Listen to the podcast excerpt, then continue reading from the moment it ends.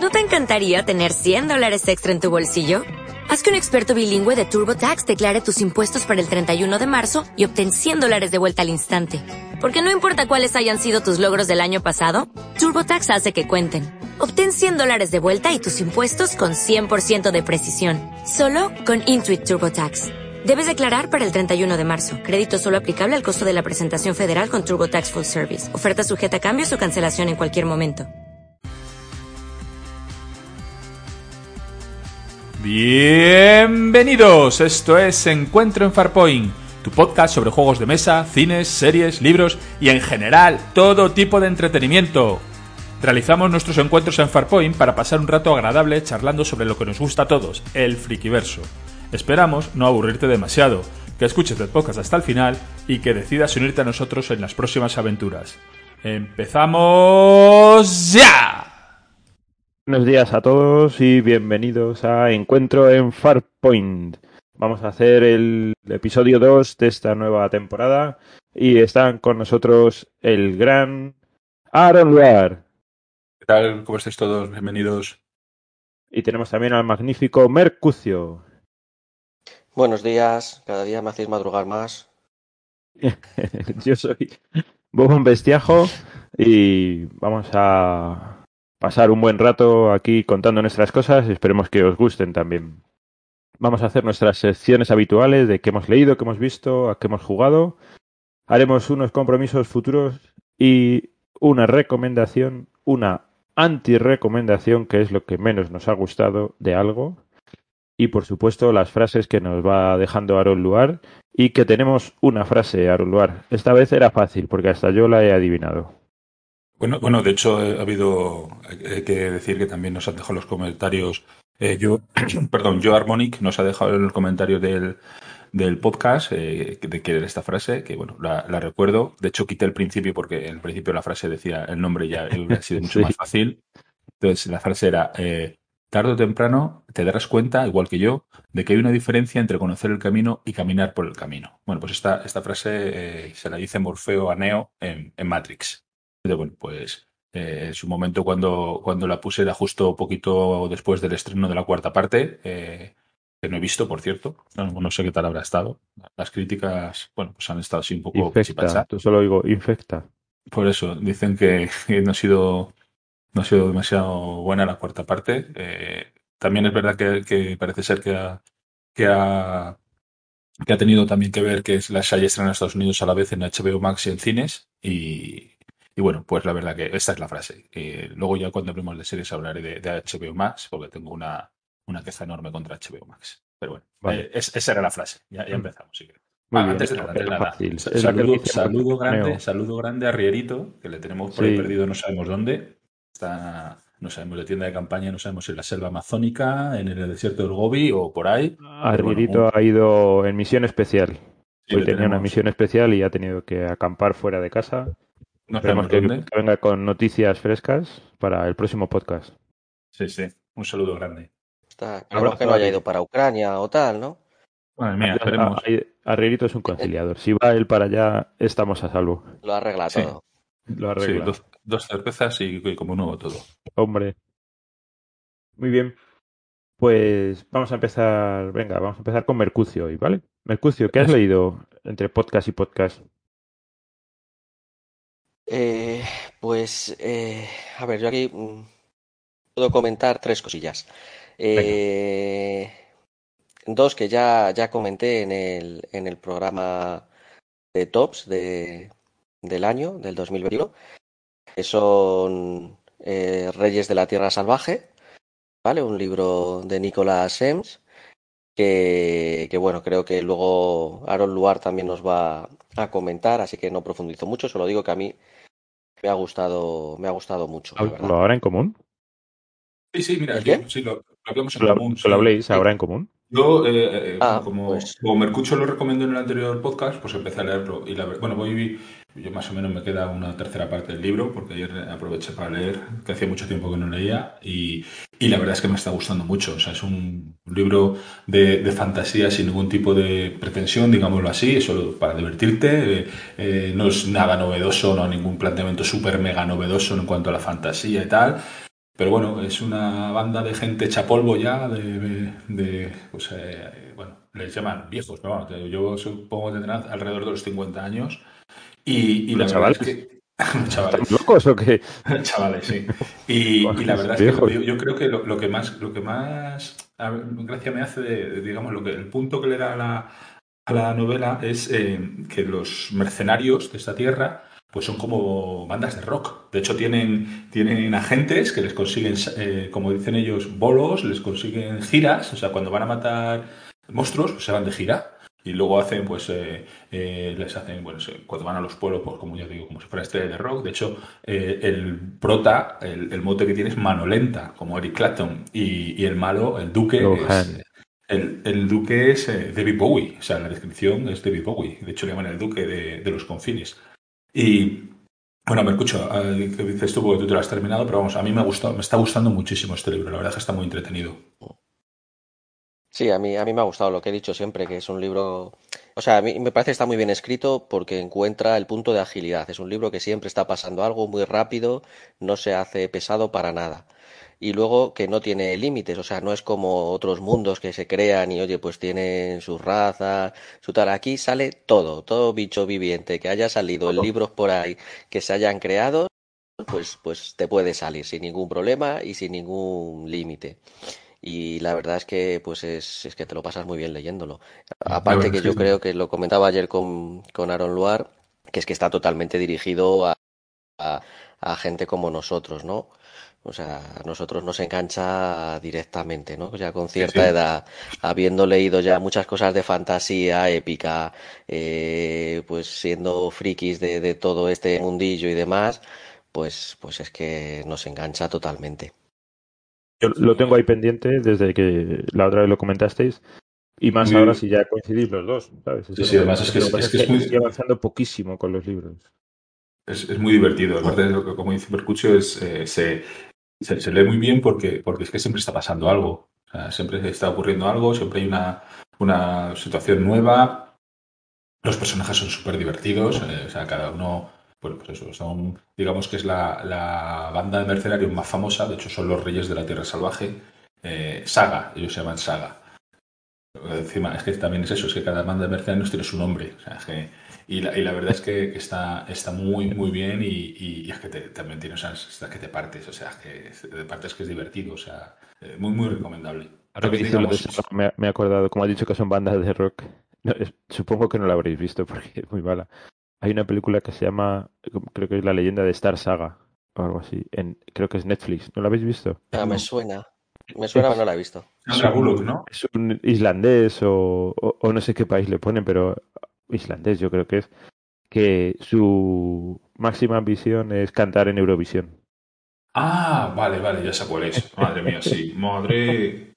Sí, sí, ya sé cuál A mí me mogollón. La de Eurovisión. No, porque. O sea, no sé qué tiene que ver con el libro, pero sí. Creo que eran dos horas, pero era la leyenda de Star Saga, o sea. Ah, vale, bien. Sí me acuerdo, pero bueno.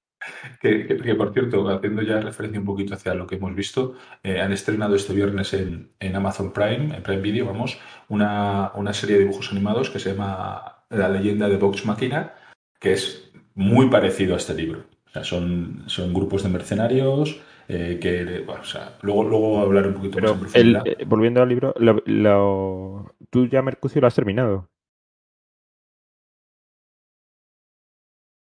Se ha cortado, no se lo oye. Sí, sí, yo creo que sí lo ha terminado. Sí, yo me suena que él ya lo había leído. ¿Tú estás eh, a la mitad o...? No, no, más. Me voy por el... Me quedo en una tercera parte solo.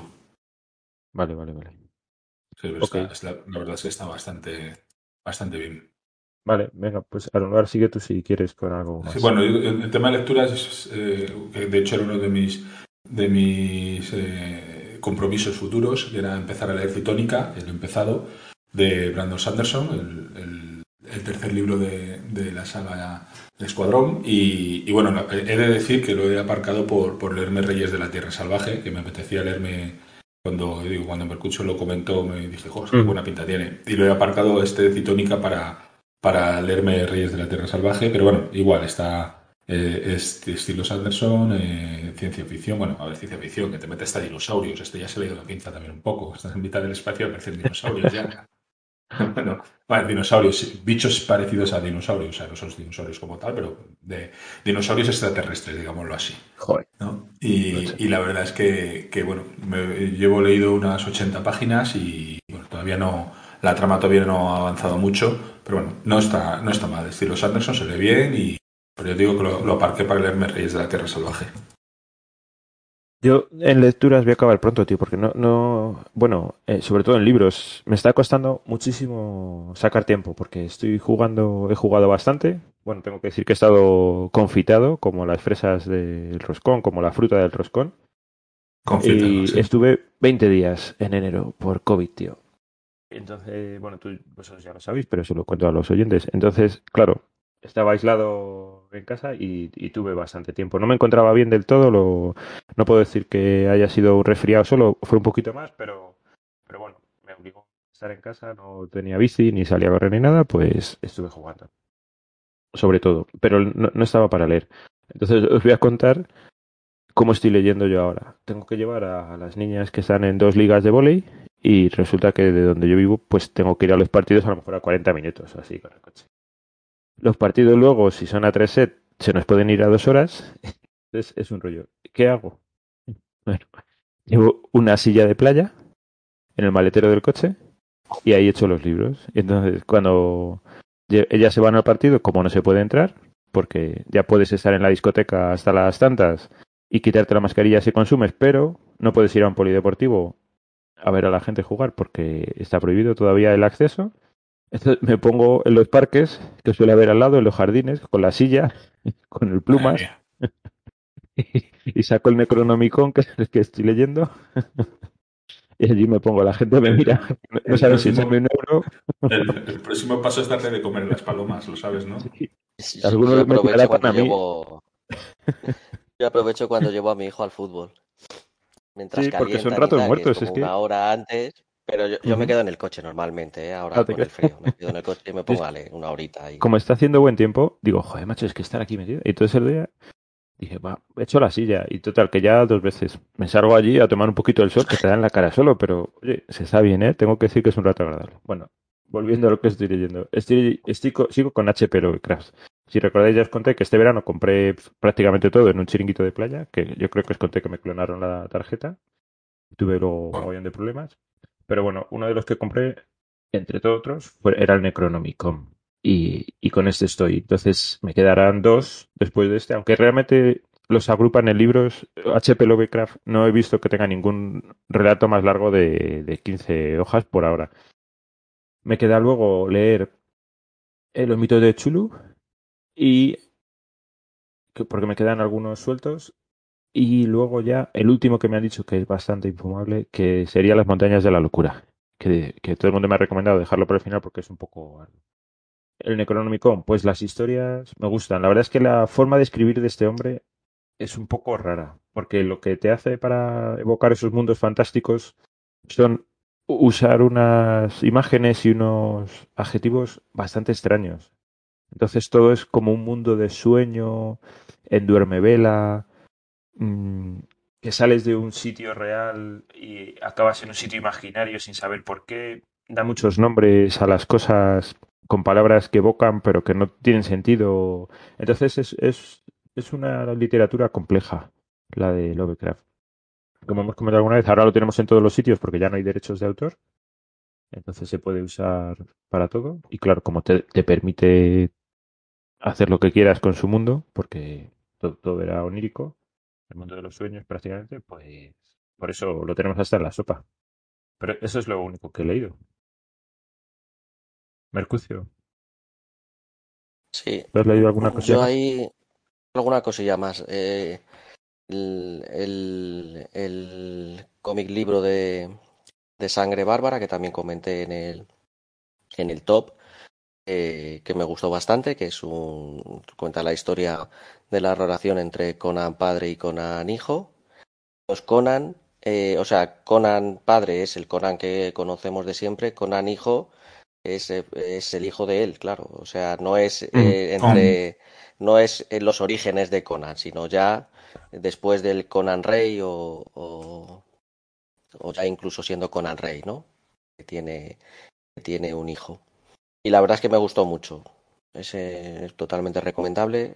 Tengo pendiente de dejárselo a Aaron Luar y, y Bobón, si lo quieres, también te lo dejo. Sí, sí. Y, y está muy bien. eh, muy recomendable. Y luego también me he leído el cómic de del regreso del Caballero Oscuro, que le terminé anoche. Ayer, vamos. eh, que me dejó Bobón Bestiajo. Y la verdad es El, que, bueno, ahí yo. de Farpoint es esto. Nos cambiamos todo. Ahí yo tengo que decir que, yo no soy de, superhéroes del todo, no, no me termina a mí de, enganchar la temática superhéroes. Eh, me gustó la historia, me parece que está muy bien la historia, muy, o sea, que, que tiene mucho contenido social, muy profundo y está muy bien, muy bien llevada y, y la verdad es que es muy interesante. Me decepcionó muchísimo el dibujo, o sea, el dibujo no, no pensaba que era otra cosa, la verdad. Y, y bueno, pues, pues bueno, medio Ya te dice que no te vosotros. segundo. Es un dibujo viejo, sobre todo si lo comparas porque en, en el mercadillo de Farpoint yo ahora eh, tengo enanos que me lo ha dejado Mercucio y tengo también algunos que me ha dejado uno de Martial Law y otro que era el Born Again de Daredevil.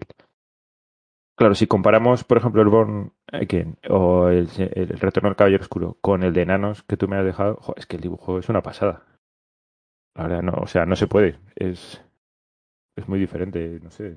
Sí, Cualquier viñeta que cojas es que es una pasada. Mm. Y de, de todas maneras, en su momento el dibujo del, del Caballero Oscuro era rompedor totalmente. Frank Miller ahí hizo una técnica nueva que luego ya la, la digamos que fue evolucionando hacia, Sin- hacia Sin City, que ahí ya estará todavía más, más, bueno, o peor dibujo, dejémoslo así, más rompedor en su momento.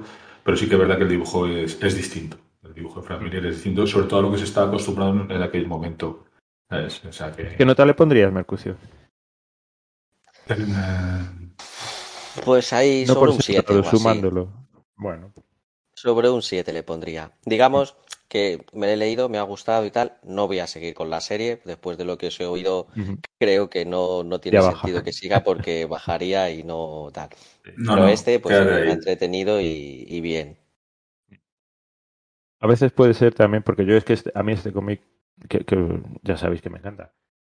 No sé si a veces nos gusta tanto la lectura por la lectura en sí, o por, o por la persona que somos cuando la leemos y lo que nos abre, ¿no? Decir, siempre tenemos un buen recuerdo de la primera cosa que te abre los ojos a un mundo nuevo. Y yo creo que a mí me pasó con Mm. este cómic. Por eso le tengo ahí. De hecho, la versión que te he dejado es la que leí en su momento. Es, es que, o sea, están las hojas Sí, sí, amarillentas mil ya prácticamente. 1600 pesetas te, co- te costó que lo 600 pone. pesetas. Yo tengo el original original, que son los cuatro tomos. Creo que eran 450 pesetas cada uno. Sí, sí. Sí, claro, es que fue De fijaos. hecho, me da la de- sensación que esta, que esta versión que, que me has dejado, no sé si incluso es una traducción más de, de, de español latino. Algunas veces me da la sensación. ¿Puede ser que luego cambie la traducción un poco? No lo sé, porque no, no, no lo he leído en otra ¿eh? versión. No sé No lo cuál sé, es, no sé pero sí es que verdad tiene. que algunas frases son raras. A ver, sí que es verdad, os digo una cosa. Sí. Que es verdad que, que en los 90, sí, más o menos, en España DC eh, dejó de publicar y empezaron a traer eh, versiones sudamericanas durante poco tiempo. No sé qué editorial es. Si me decís qué editorial es, te digo si es española o no. Cinco, yo diría. Eh, Entonces, si es 5, entonces es española. Sí. Bueno, no sé, me da un poco con algunas frases, ¿eh? esa sensación, pero vamos. Sí, sí, sí, yo la eso, comparto. o sea, yo sobre todo ahí la, la condición principal es que yo no soy de superhéroes, o sea, que no me incomoda, me veo las películas de Marvel, me puedo leer un cómic o tal, pero que no soy un fan acérrimo de, de superhéroes. Y me Yo- yo de conozco mucho la historia, que, que vosotros sí conocéis bien, que aquí pues hace ciertas referencias que a lo mejor pues a mí pues me resultan pues o me pasan desapercibidas directamente o no las termino de, de encontrar tanto el sentido, ¿no? Ya. Yo creo que ya hemos hablado bastante en todos los podcasts de, del Caballero del Otro Caballero Sí. Oscuro. Sí, Yo decir que, que de cómic no leí nada. No, no. Tengo aquí unos cuantos eh, aquí a mi vera que me dejó un bestiajo y que, no me da tiempo ni de, ni de abrirlos. Esto no te ha cosas. Es que Yo de hecho, ahora que dices, ahora que dices el título, perdona, Bobón, eh, incluso el título del cómic aquí eh, en el que me has dejado es. El regreso del Señor Oscuro. Sí, sí, es que es así. El regreso, no, Es así. el regreso es- Que como decías caballero y tal, digo, aquí es el regreso del Siempre ha sido el caballero oscuro. Pero ahí es verdad que pone el señor. Pues en ese, Es que a lo mejor, por eso te digo, es que el Puede ser, regreso, sí. el regreso del Señor Oscuro. Sí, yo- a mí es que es el Caballero Oscuro, sí, efectivamente. Sí, pues igual es lo que dice Mercucio, ¿sabes? Es alguna. ¿Le, le compraste que en Mercadillo algunas- también, Bobón Bestiajo? A ver si me has dejado la versión Sí, beta. la versión. Sí. No, este fue primera mano. Sin, sin que sirva de precedente en mí, este fue primera mano. No, conocía todavía el mundo de Wallapop en aquella época. Ni existiría Wallapop, o sea, ni en Internet. Sí. Bueno, no sé si tenéis. ¿Tú eh, tienes alguno más de festejo? Yo tengo alguna cosilla aquí, sí. Pues he leído, bueno, he leído uno que me ha dejado Aaron Luar, que se llama Marshall Law, que es una locura. Es, o sea, no sé cómo calificarlo. Es un Locura. superhéroes crítico con los superhéroes en el que uno de ellos es un cazador de superhéroes. Todos los superhéroes son, es que no sé, son una especie de locos que están por encima de la ley. La sociedad lo admite y, y el Martial Law, que tendríais que ver el dibujo porque va vestido todo de cuero negro como si fuera de los Village. People, lleno de cremalleras, pues los va cazando. Y, eh, bueno, aparte de que es una crítica, es que es muy duro. Es, una risa porque la última escena de. Me ha dejado dos. La última escena de la segunda parte, que es un, un tomo un poquito más grande, ya están tan. O sea, les hacen tanta crítica que empieza. Sale uno. le- llega un momento en que caen por un edificio. Y entonces cuando van cayendo, pues son las típicas escenas en las que Spider-Man lanza su tela de araña y sale volando, a otro le salva cualquier cosa, Daredevil hace un giro y cae, entonces todos salen bien, ¿no? Pero aquí pues van, van haciendo parodia un poco de eso, ¿no? Entonces aquí hace como de Daredevil, dice, mi sentido del radar me dice que aquí hay una, un palo de una bandera, me voy a agarrar. Total, que se agarra y de la velocidad que lleva en la caída se, se le arrancan los brazos. El que hace del hombre araña dice, no, voy a mis termitas allá abajo. Eh, ni hay termitas ni nada. Entonces otro dice, voy a disparar con mi flecha y mi hilo invisible para salvar. Y, y se, se todo. Pues así es todo el cómic. Es una crítica que no, no sé cómo calificarla. No sé si Aaron lo es una- tuyo. Es una crítica es- rara. es- a ver, eh, en su momento, eh, tengamos en cuenta que este cómic es de los 90 también. Pues eso, efectivamente, es una crítica brutal a, a los superhéroes, pero aparte de, de- de una... O sea, yo lo, lo más cercano que se me ocurre es, es Lobo, ¿sabes? En su Es una momento. especie de lobo. ¿Sabes? Lobo, en su momento, que también los tengo, si los queréis os, os los puedo dejar. El, Lobo en su momento era una crítica brutal a los superhéroes, pero esto es ya eh, Lobo a la enésima potencia, o sea, es eh, fumada total, o sea, están o sea, guiones de decir, madre mía, pero ¿cómo se les ha ido? ¿Cómo se, A la antorcha humana humana. la tenían apagada porque dicen que si no tiene combustión humana espontánea, pues la, este cae. Y entonces cuando cae se le rompe una pierna, ¿no? Pero sigue ardiendo. Y entonces una pierna la usan unos amigos, la meten en el típico cubo de metal que sale en las pelis de Estados Unidos para calentarse ellos. Y con el resto asan a otro superhéroe. Es decir, y él chillando, no, estoy haciendo un uso no autorizado de mi cuerpo. Qué, qué locura. Es que es una locura de cómic total, o sea, es una ida de olla, pero total, o sea, te ríes muchísimo. Bueno, Pero- este es que me, me ha llamado, lo quería comentar porque me ha llamado mucho la atención, ¿no? Ha habido momentos en los que de- decía, bueno, lo dejo esto, o sea, no tiene sentido. Y otros momentos en los que me reía, como esta escena de que es ridícula. Pero bueno, luego, Sí, sí, totalmente. pues, yendo al otro lado, he leído uno muy bueno que compré en el Salón del Cómic de Madrid. Por cierto, ahora en febrero eh, es el fin de semana la Japan Weekend, por si alguien quiere ir. Que suele estar bastante bien. De hecho, suele tener más éxito ya la Japan Weekend que el Salón del Cómic. Pero bueno, en el Salón del Cómic compré Black Sat. Una, una novela negra eh, dibujada eh, en forma de cómic que me ha gustado mucho porque es novela negra tal cual. Black Sat está dibujada por Juan desarrollada por Juan Díaz Canales y por Juanjo Guarnido, que son dos españoles, aunque ellos lo han hecho y siempre se le atribuye como que es francesa porque fue para la editorial de Agao. Realmente los autores son españoles y tiene muchísimos premios. Yo hasta ahora no la había leído. Y, y en la, el Salón del Cómic la vi en, en una edición integral, que a mí es como me gusta. Tener. tuyas. y edición integral. Y, y la compré. Y, joder, el dibujo es precioso, la verdad. Los, los personajes no tienen forma humana, son, bueno, tienen forma humana, pero tienen la cabeza de, de un animal. Y la cabeza de cada personaje te va dando una idea de qué, qué, características tiene ese personaje, ¿no? Así, nuestro, el personaje principal, que es Black Sat, es un gato negro. Y es un detective que tiene las típicas novelas de, de este tema, ¿no? Él es un detective de poca monta que tiene un despacho que se está yendo su vida por el garete, no tiene casi clientes y de repente un antiguo amor que era una supermodelo pues aparece muerta. ¿Cuántas, cuántas cosas de serie negra no empiezan así? O sea, yo creo que es como un tema muy manido. Pues a partir de ahí desarrolla unas historias muy buenas. Lo recomiendo sobre todo por la calidad. Como digo, tiene muchísimos premios. Y lo recomiendo también porque es de autores españoles. Y yo creo que lo tenemos que hacer. Y, voy a aprovechar, ahora si queréis comentarme Black Sat, antes de que se me olvide. Porque Mercucio alguna vez me ha dicho que, por qué no iba metiendo cosas. Yo eh, sigo bastante los crowdfunding. Y estoy en varias. si- Sigo varias de las plataformas, ¿no? Hay tres plataformas. Una es Kickstarter, que yo creo que es la que todos conocemos. Hay otra que está cogiendo mucho auge, que es GameFound, donde también se ponen muchos juegos. Pero hay otra también, que es Berkami, que, que hay que seguirla porque saca mucho producto nacional. De hecho, creo recordar que la plataforma era nacional.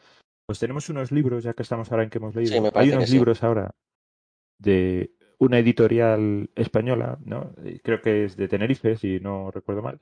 Y está sacando Lobo Solitario. Lobo Solitario, la colección está ahora eh, en crowdfunding abierto, quedan cuatro días. Probablemente cuando digáis esto, a lo mejor ya está cerrado o es el día, el día que cierra. Pero os animaría a verlos. Lobo Solitario son unos libros que han tenido también mogollón de premios que son del estilo de Vive tu propia aventura. ¿Os acordáis esos libros rojos que teníamos antes? Elige tu propia aventura. Bueno, pues es eso desarrollado. Yo me he metido. La verdad es que he ido subiendo el pledge porque me he ido emocionando y ya estoy en el, en el máximo. Me cojo la colección completa, edición tapadura, bueno, un montón de cosas. Pero yo creo que estas cosas están muy bien. Estos libros los recuerdo de mi infancia, es lo que decíamos antes. No sé si los recuerdo con tanto agrado porque eran buenos, que tienen muchos premios, o porque cuando yo los leí me abrieron el mundo, pues prácticamente a los juegos de rol. ¿no? Eh, lo pasé muy bien. Entonces, si queréis echarle un vistazo a esto de Lobo Solitario. Vale. Entonces, yo de lo que he leído, pues Black Sat, súper recomendada. Y, y echar un vistazo a este Berkami de Lobo Solitario porque está muy bien. Y por mi parte, nada más. No sé si queréis comentar alguna cosa de Black Sat o de, o de esto de los crowdfunding o lo que queráis. Yo de Black Sack que me lo pongas ahí en lista de dejar, pero dentro de cuando te devuelva los que todavía no han empezado. Y, Vale. y lo otro, pues es que cualquier cosa de, de nuestra infancia barra juventud que vayan sacando ahora, pues, eh, pues mira, eh, mira Realito que no está aquí, pero ha conseguido una joya de, de Battletech, ¿sabes? También. Que, Mm. Entonces, bueno, sí que es verdad que Sí, sí, cuando. Yo cuando lo de Black su- Sack me, me lo anoto también, ¿eh? Mm. Tiene va a buena gustar. pinta. es- Tiene, muy tiene bien. muy buena pinta. Sí, la verdad es que sí. Sí. Pues nada. Muy bien. Pues oye, venga, vamos a pasar a, a qué hemos visto. Mercucio, ¿tú qué, qué, qué has visto tú? Que a ti siempre Venga, te cortamos entre Empezamos yo, con- nos lanzamos ahí. empezamos con pelis. Lo que prefieras. Pues, venga, yo de películas voy a seguir un poco el esquema que decíais al, princi- al principio, de recomendadas y no recomendadas. Hay un poco en escala, Venga. ¿vale? Vale. Eh, he visto dos películas que me parecen una pasada, que me han gustado muchísimo, que ya habéis comentado vosotros, que solo las menciono y que son totalmente recomendables y de lo mejor del año pasado, sin lugar a dudas, que son No mires arriba, Don't Look Up y la de y Spider-Man No Way Home. ¿Vale? Me han Ah, gustado pues mucho mira, las esta dos segunda me sorprende. Si tú no eres- recomendables. Si tú no eres de superhéroes. Porque yo, o sea, No, yo no sé. a lo- no no, te lo tengo que saber, pero que tú me pongas, ¡guau, Spider-Man! Pues, a ver, entra dentro de lo posible. Porque a ti Marvel y eso te gusta, pero que Mercucio la pongan también por las nubes, oye, Es que está, es que está muy bien. A ver, es que está muy bien. Y aparte, eh, yo creo que ya se puede hacer spoiler porque ya ha salido en todos los sitios. No, no se puede, no se puede todavía. ¿Cómo que no? Que yo no lo he visto. Ah, bueno, pero- bueno, pero entonces has estado, bueno, has estado en una burbuja porque todo el mundo habla de, de, Brown. Lo dejamos entonces. Ha estado confitado. Que no, que no, Aldo, Aldo, si yo si la tengo que ir a ver la veo igual. No, sí, sí, lo único que volvemos a, volvemos a lo que decíamos hace un momento de, de la nostalgia, es que salen los tres Spider-Man de las películas, de las sagas anteriores. Sí. Entonces eso también, pues, y los... eh, Mercucio, también- entonces a ti, ¿por qué te gusta? Porque A mí me ha gustado sobre Perdido. todo porque salen, salen los malos. Sale, eh, y sobre todo a nivel de actores, ¿no? Sale Willem Dafoe, que lo hace genial. Ah, sale, sale, sale. como este, el de Alfred Octopus, Molina. ¿cómo se llama? Que Alfred Alfred Molina, Molina, que se salen, los está genial. Sí, sí, sí. Incluso Jamie Entonces- Foxx, el, el de Electro, también lo hace muy bien. Sí, Los villanos hacen... buah, sí. sí, sí, sí, Lo hace muy bien. Y, tiene, y, y luego es muy épica con lo que pasa con la tía, ¿no? Con Sí, es una actriz que sí, que, que- pues no sé, a Marisa mí la película me ha gustado. ¿eh? No soy y no soy mucho de y, o sea, no soy de superhéroes que he dicho y no soy especialmente de Spider-Man, ¿eh? Pero la película reconozco que me ha, me ha gustado mucho. Sí. Así La que verdad es película. del todo. guay. Mm. Joder, pues nada, oye. Mira, yo no soy nada de Spider-Man, o sea, me gustan algunos superhéroes, otros no, y algunos realmente me caen mal, y este me cae bastante mal. Bueno, es un esfuerzo y la veré. Y Don't Look Up ya lo hemos comentado, pero es verdad que sorprende. A- No sé si a ti te pasó, por eso lo has puesto ahí también. Sí, a mí me sorprendió del todo, o sea, que, que la verdad es que es una película que empiezas a verla pensando una cosa y luego pues te vas metiendo, no puedes dejar de verla y te va enganchando y te vas dando cuenta de muchas cosas y te hace reflexionar y, y luego yo lo que siempre digo, la verdad es que ver una película de Leonardo DiCaprio suele ser una garantía de que es una buena película, porque te gustará Sí. más como actor o no, pero si tú miras su recorrido, su filmografía, el tío elige muy bien las películas. Como Sandra Bullock. Sí, Efectivamente. y así al mismo nivel, están ahí, ahí. Por cierto, deberíamos luego- hacer un especial de Nicolas Cage, porque la película última que ha hecho, o sea, esa, esa es que, vamos, eso es para... No sé si sabéis cuál es, ¿no? La que La hace última de- que vi suya creo que fue Nicolas Cage. El motorista fantasma. Escucha, Nicolas Cage haciendo de, de héroe de acción, siendo Nicolas Cage en España con Paco León. Ah, he visto una foto en Twitter. Que No el, sabía malo, qué era. el malo es el de el mandaloriano, hace de su de español malo, o sea, y es en España y es Nicolas Cage que le contratan para hacer una película española aquí y, y acaba de héroe de acción, él mismo, o sea, con Paco León, o sea que tiene que ser Ya, joder. Joder. brutal, pero bueno. Y, las, las y las otras- recomendaciones y, y- luego no, las anti-recomendaciones, que tú tenías alguna, Mercucio. Mercurio, ¿O sí, sí, que que todas siga. seguidas? No, no, que siga, que siga, que siga las que las otras películas. Si queréis os, di- os digo así rápido. Luego Sí, sí, tengo venga. luego alguna peli intermedia que he visto eh, que me ha gustado. eh, bueno, una película de Netflix, Más dura será la caída, que es un western de afroamericanos, lo cual, pues hombre, te saca un poco de contexto. La verdad es que no, no terminas de situar muy bien. Yo no termino de situar muy bien si es factible que, que- que, Ya. pues, pues un, un western tipo, En esa época, ¿no? no sé, pues sí. Volvemos a, la- a la- a lo que siempre decimos. mm, Sí. Pero salvando de- eso, si te inhibes un poquito de, de- de esa descontextualización que, que- que te puede acarrear esto, la película está bien, está bien hecha, está entretenida, bueno, tiene su historia curiosa y bueno, va, pues bueno, hay recomendable, sin el muy recomendable, pero se puede ver bien. Y luego ya tengo tres películas que no, que no recomiendo, las menciono así rápido. y yo recomiendas? creo que, que no recomiendo, que Dale. no merece. Venga, pues dale. que- Hotel Transilvania 4, salvo que sea con críos y tal, y yo lo vi con los críos y tampoco le- les vi muy interesados. Esa, la verdad es que no, no la, no la puedo recomendar. Aaron Luar creo que a lo mejor nos puede decir también algo.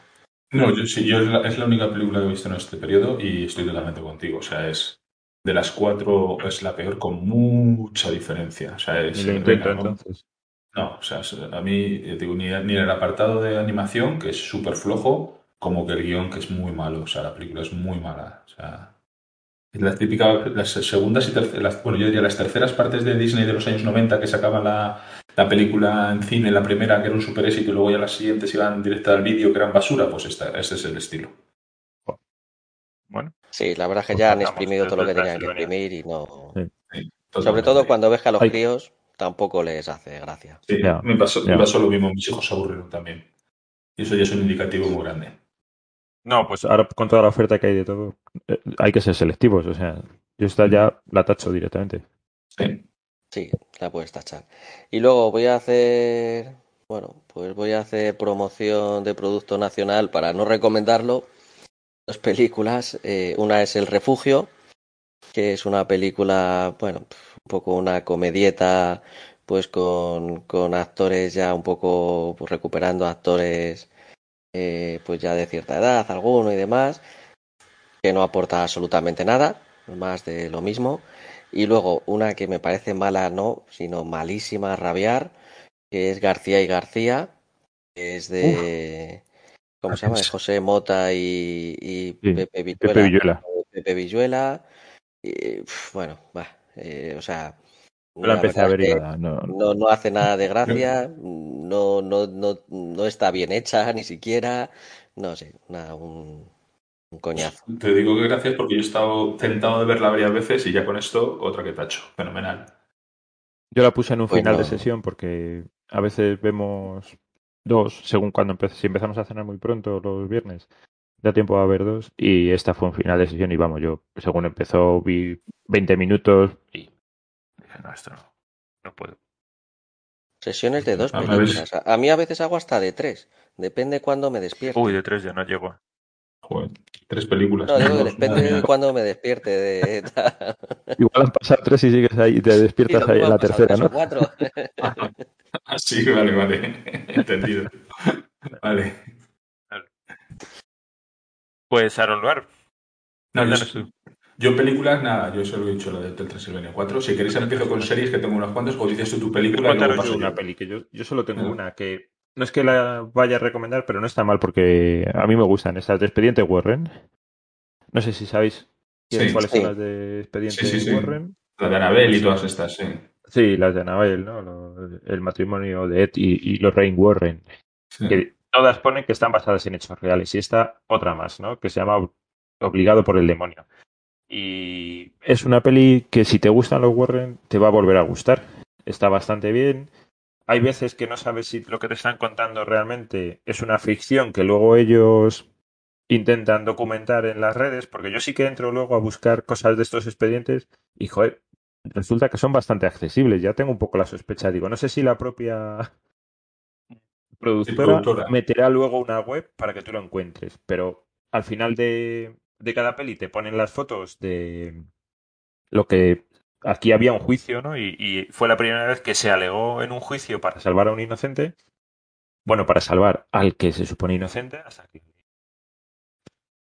que, que no había sido él el que había realizado esos actos, sino que había sido él poseído por el demonio.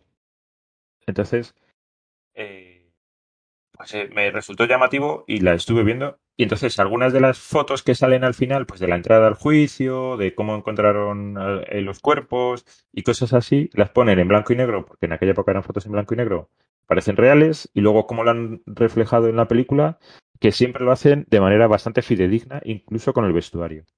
Y, y eso es una de las cosas que más me engancha, porque luego me voy a internet a buscar y lees un poquito más. Realmente no fue el primero que lo alegó, sino que fue el primero que lo alegó con éxito y no fue, no fue condenado a muerte. Al- alguien más lo había hecho con anterioridad, pero no, ha habido. Y aquí ellos eh, parece ser que testificaron y todo este matrimonio para contar lo que habían visto. Entonces, bueno, pues eh, si os gusta Expediente Warren, os gustan las pelis de miedo, esta es una saga que a mí me está gustando. Es decir, cuando la veo sí, sí que me apetece poner una peli. Y de pelis no os recomiendo nada más, solo esta.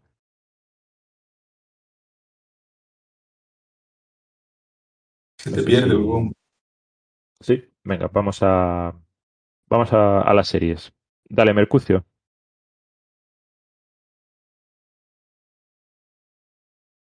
Está con el mute. Vale, pues no, se- venga, dale, no está con el mute.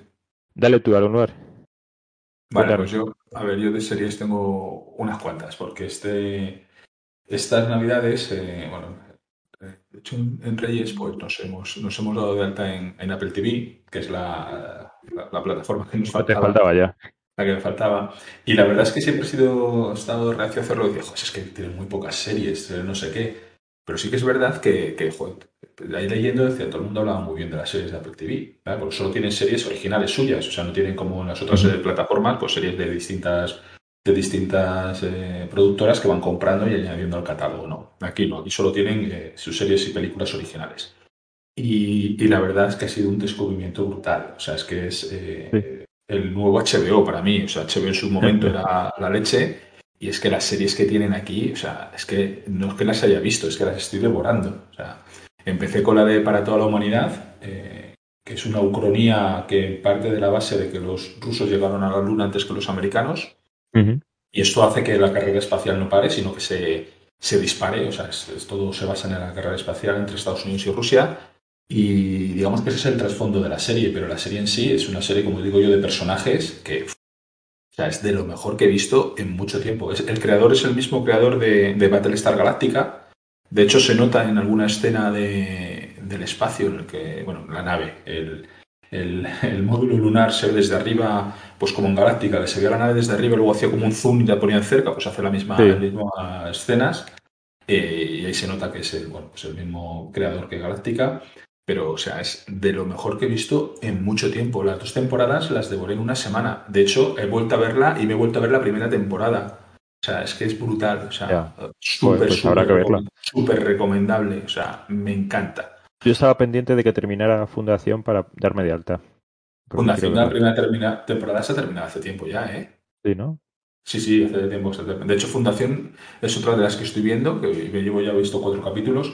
Pasa que esta serie hay que verla más despacio. No es típico- no, para mí no es una serie de esta de devorar un capítulo tras otro, sino de ir viéndola y reflexionándola y poco a poco, ¿sabes? Ir viéndola a lo mejor un capítulo por semana, ¿sabes? Como, como antiguamente. Otra que me he visto, que también he devorado, es Ted Lasso. Ted Lasso es una serie que todo el mundo habla de ella también, eh, y la verdad es que está súper bien la serie. Para mí un escalón por debajo de Para toda la humanidad, pero es, eh, es algo que tampoco ves mucho. Es, es el trasfondo, es el mundo del fútbol, en la Premier League, ¿vale? en Inglaterra. Eh, Sí. Contratan un, a un, un equipo, contratan un entrenador de fútbol americano que no tiene ni pajolera idea de, de qué es el fútbol. O sea, de hecho, cuando en la primera rueda de prensa, entrenador, que bueno, sí, pues aquí las cuatro partes, que de cuatro partes, hay dos tiempos. Ah, hay dos tiempos.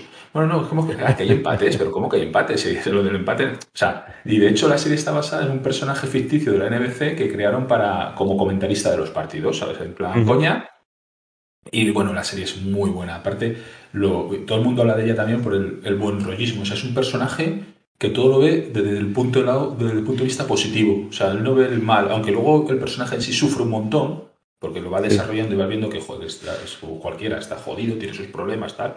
Pero derrocha un buen rollismo que de verdad es que merece, merece mucho la pena verla. O sea, son episodios cortos de, de media hora y, se ve súper bien. O sea, súper, súper recomendable.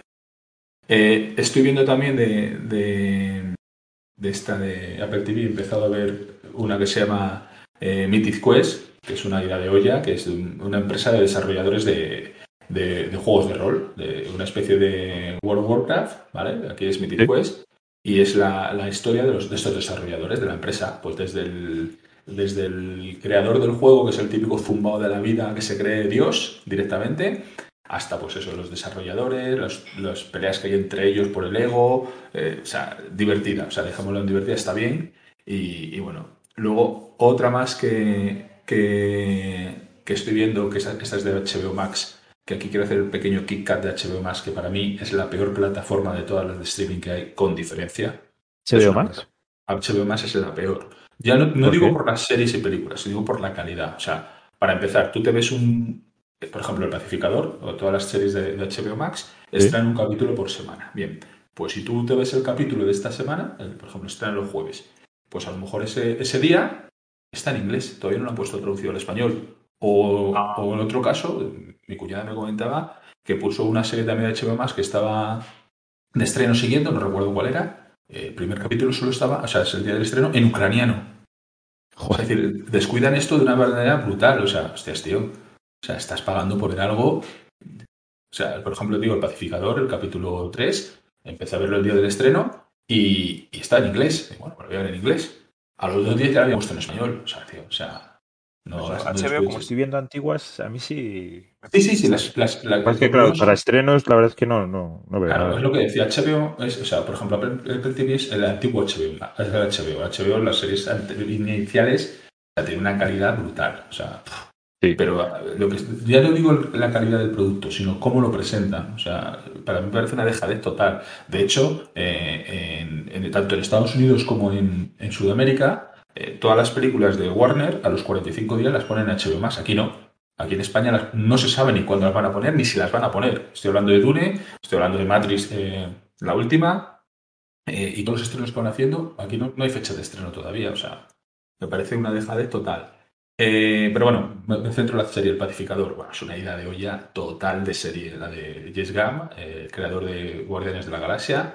O sea, de hecho, el, el- el- la- intro o sea, es de las más divertidas. es los protagonistas de la serie, tanto los buenos como los malos, bailando, pero serios. O sea, es que te Mm. partes. O sea, me parece divertidísima. Y ya digo, la serie es una ida de olla total.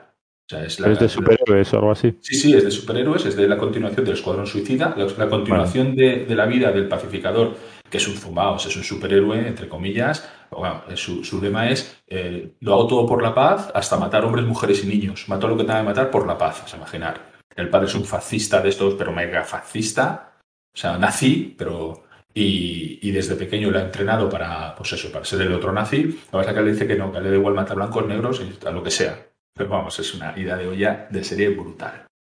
Eh, y luego quería hacer do- dos referencias, porque ya digo, he visto bastante, dos referencias a otras dos series que he empezado a ver. De hecho, una también es de HBO Max, eh, que la han estrenado este jueves, que se llama La Edad Dorada.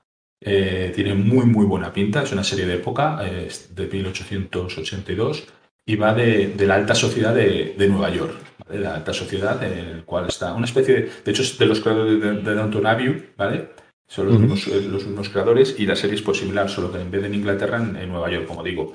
Y me vi el primer capítulo y tiene muy buena pinta. Es una serie de, ya digo, de época, es la, eh, los ricos del antiguo, de rancio bolengo, los de toda la vida, eh, con los nuevos ricos, que son mucho más ricos que, los antiguos, lógicamente, pero eh, que son unos parias sociales, porque, tú, perdona, que es un nuevo rico que no tienes nada que ver con nosotros, que ni te hablamos. ¿Sabes? Aunque tengas mucho más dinero que nosotros, eso no nos importa. Nos importa la, la categoría social y tú no la tienes.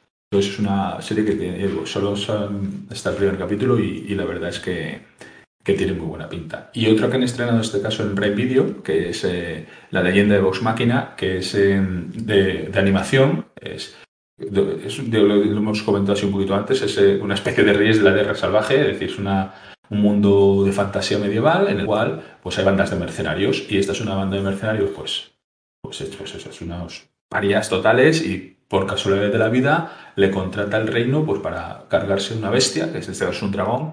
Y bueno, esto es una otra ida de olla, me he visto de los tres primeros capítulos. O sea, es una ida de olla de serie, o sea, súper divertida, o sea, te ríes muchísimo. Y, y también la recomiendo. Y ahora para terminar ya, que como veis he, he visto No has bastante. perdido tiempo eh, con las series. He, tenido- he dormido poco. Es que yo, o sea, veo de noche las series. Bueno, la, la que no recomiendo es La que libro, la que no recomiendo, que es el libro de Boba Fett. O sea, me parece una serie totalmente que sobra directamente. O sea, es Joder. cómo alargar eh, el chicle de Star Wars, en este caso, cómo les funciona muy bien de Mandalorian, pues venga, vamos a poner otro Mandaloriano falso, en este caso Boba Fett, que para mí es un personaje de la serie clásica, es un personaje de culto, al cual se han cargado directamente. De hecho, el actor no, no tiene peso para llevar una serie, y eh, después de los dos primeros capítulos dije hasta que he llegado. O sea, no, No. es estirar eh, de una manera estúpida, bueno, estúpida, para conseguir dinero el- eh, Star Wars, como están haciendo con casi todo, por no decir todo, excepto de Mandalorian. El resto es para mí basura y esto es basura al cuadrado. O sea, no recomiendo el libro de Boba Fett para nada. Y eh, ya está, que no está mal, creo yo. Alguna más he visto, pero bueno, como he visto poco, ya para próximos cap- capítulos del podcast eh, desarrollaré. Joder, pues alguna más si vas a dejar sin contenido a las plataformas. Mercucio, Apple TV ya con el mes de el mes de suscripción este gratuita ya has tenido. Ya te la has cubierto. ya, se quita. Sí, sí. No, no, no, no, hay muchas, escucha, hay muchas más series. Puedes esperar Quiero otros tres Morning años a Show, que generen contenido. no, quiero Claro. ver The Morning Show, quiero ver la, la de sí, que empecé a verlo, pero tengo que dar otra oportunidad, aunque el- la premisa es un poco cutre salchichera, pero bueno. Y la verdad es que tienen unas cuantas series más que tienen muy buena pinta. De hecho, tienen una de terror que es de Servan, que dicen que es muy buena, del, del creador, eso nunca me sale el nombre, el de El Sexto Sentido, que dicen que, est- que está muy bien, de, de terror. Y luego hay varias películas que también, de hecho, han, han estrenado ahora Macbeth y, y tienen varias películas. eh, de hecho, tiene un acuerdo con Tom Hanks, que está haciendo películas con Tom Hanks y Steven Spielberg. Y la verdad es que tiene- todavía le queda contenido, ¿eh? O sea, sí, sí, está, está, está muy bien. Están, están estando series de mucha calidad, ¿eh? Bueno, pues ya nos irás contando. Sí, sí. Mercucio, ¿qué has visto? Pues yo de series, vamos, estoy viendo varias, pero así comentar, solo, solo he terminado la, la última temporada, la cuarta temporada de Cobra Kai, que creo que tú también la Oh. tienes por ahí, ¿no? O Bestiajo. Me encanta. Que es una serie que la verdad es que a mí me, me gusta mucho también, sí. Y, y nada, la verdad, y la cuarta temporada yo creo que retoma un poquito, siendo una serie de adolescentes, juvenil, tal cual. Pero bueno, retoma un poquito a lo mejor la esencia más de la primera temporada y tal. Sale el malo de la tercera película de Karate Kid. Eh, y bueno, pues eh, vuelve a haber otro campeonato, ¿no? De, parece- de la Valley, de karate. Sí, eso mola. Sí, es el malo de la segunda, creo. De la segunda, sí, sí, no, no, es de la tercera, ¿no? Sí, porque es verdad, sí, porque la segunda se va a. a- No, esa es la tercera, yo creo. Bueno, habrá que No, no, no. revejarlas. La segunda Es- es la que se va, bueno, Japón, Okinawa, no sé cómo se llama el sitio. Sí, sí, esa es la tercera, sí. Sí, Es el malo de la tercera. es sí. la tercera. Mm. Que, que en la Mm. te- anterior temporada sí que sale el malo de la segunda. Que ahora ya está es. reconvertido y demás, Yo ¿no? creo que es al revés. Me parece que la segunda empieza cuando termina el campeonato Sí, pero que el se, señor va- se pegan del rubio. Sí, pero se van, entonces- se van a. No, porque la- las he revisto hace poco, ¿eh? O sea que, Ah, y, vale, además encuentras la primera y la la segunda, tercera, las, las encuentras bien en las plataformas, la tercera no. Ya. Vale. Vale. Bueno, el de la a coleta negra. está- Que da un miedito. El de la coleta. Es que no me acuerdo ni cómo se llama, la verdad. Yo tampoco. Que es un tío enorme. A mí me ha tío. gustado también. La verdad es que esta serie mola mogollón. No sé si es por lo que hemos dicho antes, por lo que, por lo que nos gustó cuando lo vimos en Karate Kid. O No, porque, está, está muy bien hecha, está muy bien Pero, eh, sí, porque tiene alguna cosilla divertida que te meten ahí de vez en cuando. Que Bueno, te sabéis, reír, sabéis el origen de la serie de Cobra Kai, ¿no? No, ni idea. ¿No lo sabéis? Bueno, es una serie que empezó en YouTube, pero el origen de, de, Cobra Kai es eh, eh, cómo conocía vuestra madre. Es la serie de cómo conocía vuestra madre. Hay un capítulo, voy a ser muy breve, ¿vale? Hay un capítulo de cómo conocía vuestra madre, que es la despedida de soltero de, de Barney Stinson, ¿vale? Entonces, una de, los, de las peticiones que hace es conocer a Karate Kid, que es su héroe de la infancia. Entonces le, le llevan a, bueno, uno uno otro de sus esos, pues bueno, de todo, ¿no? Es Barney Stinson, imagi- imaginaros. Pues es un payaso, pues una vez es un payaso que hace globos, un mimo, payaso mimo, y luego quiere conocer a Karate Kid, ¿vale? Entonces eh, le llevan al, al Daniel LaRusso. Entonces cuando se lo presentan, mira, te hemos traído a Karate Kid. Está, no, esto... Bueno, hace un, un discurso de por qué él no es Karate Kid, que el Karate Kid es el otro, ¿vale? Eh, Porque es que es una vergüenza, porque claro, este, el, el verdadero héroe es el otro, porque este llegó allí, no sé qué, que es lo que se basa luego Cobra Kai. Entonces, de él sale que el payaso que había contratado es el actor de, de- del, del Johnny, ¿vale? De, de- que protagoniza Cobra Kai. Y a raíz de ahí tuvo eh, gustó tanto ese capítulo que, que surgió la idea de Cobra Kai, en la cual el, el- no el Daniel Russo era el bueno, sino que había grises. Y, y el origen de la, de, la, de la serie es el capítulo este de, de cómo conoció vuestra madre. Pues está guay. A mí la serie me encanta, la verdad. Mm. Como ¿Tú la ves curioso eh, también, familia? Sí, sí, sí. la- le, le gusta. Bueno, mi, mi mujer e- es fan, fan de Cobra Kai de todo. sobre todo de la parte, como dice Raúl, de verdad de Cobra Kai, ¿no? De, del Ujú. Sensei Lawrence. Y, y a, los, a los críos también les gusta mucho. Como dato curioso, miré el otro día y, y, el, y Daniel Laruso eh, ya son 60 años los que tiene, ¿eh? Hostis. ¿Cómo pasa el tiempo, macho?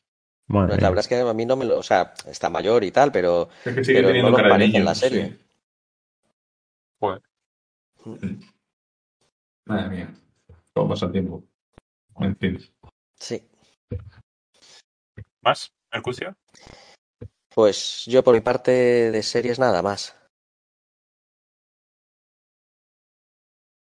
Pues yo de series voy a comentar dos muy rápidas. Una porque es vieja ya, pero la hemos visto ahora, no sé por qué. Y la verdad, como no esperaba nada, me ha gustado muchísimo, que es WandaVision. Me ha parecido Muy genial buena. el muy buena. inicio, porque no sabes lo que está pasando, pero, pero va pasando las épocas y te recuerda un poco a lo que has ido viendo de la tele. Y la verdad es que me parece muy original, me ha parecido de bastante calidad. Casi me ha gustado menos luego cuando ya llegamos a la parte final, que, que es un poco más tema de superhéroes. Pero WandaVision me gustó. Había oído bastantes cosas malas del inicio y sin embargo me ha gustado mucho. Y luego una que es extraña, otra de miedo, que se llama Archivo 81. Son solamente ocho episodios y tiene una trama un poco rara porque es contratan al protagonista para que revise unas cintas de vídeo de los años 90, pero lo tiene que hacer en un edificio que está bajo tierra, en un lugar aislado. Y bueno, le pagan bastante bien y él acepta. Y a partir de ahí, ¿qué sucede? Bueno, empieza a ver en esas cintas de vídeo las entrevistas que hace una nueva inquilina de un edificio a los otros vecinos que tiene en ese edificio. Y a partir de ahí se desarrolla una historia de misterio, miedo, mmm, no sé, el, el, ambiente que se crea es eh, lo de las pelis de, de The Omen, la que creo que se, tra se tradujo como la profecía. La profecía, sí, la profecía. Pues, pues esas, ese, ese ambientillo agobiante, pues eh, me ha gustado mucho. La recomiendo. Ocho episodios cortitos, se van desarrollando de manera lenta, ¿sabes? Pero sin pausa. Te van enganchando. Al final del primero ya quieres saber más y en el segundo ya estás enganchado, ya tienes que verla. Entonces, esta, si tenéis ganas un poquito de misterio, terror así de la profecía, pues esta ¿Dónde es la la echan? Eh, Netflix, si no recuerdo mal. Vale, y yo nada más. Ni nada menos. Pasamos. ¿Queréis que pasemos a ver a qué hemos jugado? Sí, claro. Venga. Mercucio, inicias tú otra vez. Venga, pues a ver, voy a, voy a hacerme memoria. Eh, bueno, yo he jugado unos cuantos juegos, pero bueno, voy a mencionar así algunos, algunas novedades eh, que he jugado. He jugado, Guay. por empezar también por orden, a, a Bitoku. No sé si lo conocéis. No. Sí, sí, el juego de moda de un español, ¿no? Sí, es de, de Germán. Es un juego, es un Eurogame. La verdad está ambientado un poco en la, en la mitología japonesa. Es un euro durete. Y la verdad es que es un- a mí me ha gustado mucho. Me parece un juego. No tiene mecánicas novedosas como tal, pero sí la aplicación de esas mecánicas me parece que está muy bien y que sí que sí que aporta, ¿no? Por ejemplo, pues la gestión de los dados, que no se tiran en ningún momento, pero tienes que ir gestionando para ir recuperando valor eh, de los dados, el tema de cruzar el río, ¿no? La competencia que genera para, para buscar otras acciones arriba, ¿no? Eh, y no sé, la verdad es que es un juego que me parece que está muy bien ajustado, que a mí temáticamente, aunque no es que tenga tema, pero me gusta bastante el tema que esté ambientado en la mitología japonesa, está muy bien producido. eh, A ti te gusta porque he oído que se parece a pegas. Estudio Ghibli. ¿No? Sí, Las imágenes sí, no son un tipo poco tiene- Estudio Ghibli. tiene esa estética y de hecho pues alguna, algunos personajes o algunos seres recuerdan un poco, hacen referencia a cosas que, estudie, que usa el estudio Ghibli, claro. Sí, sí, un poco eso es verdad. Decía que, que tiene esos sí dos cosillas que, que, que le hacen a lo mejor eh, un poco difícil, de difícil acceso, ¿no? Que es, oye, pues las instrucciones son extensas, no es que sea complicado el juego luego, pero sí que requiere una preparación y, y, luego es verdad que el tablero, la puesta en mesa, que es espectacular, pero sí que te puede agobiar un poco al principio, ¿no? De decir, oye, ¿dónde tengo casi que mirar y cómo me entero de cómo va esto? Yeah. Eso sí que es verdad. Pero entonces, Muy ¿es recomendable. de todas las opciones que tienes o del setup?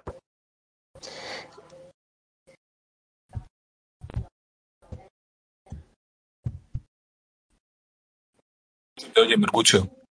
No, es que no, es que no he escuchado bien a Bobo Bestiajo, perdona. Ahora, ahora.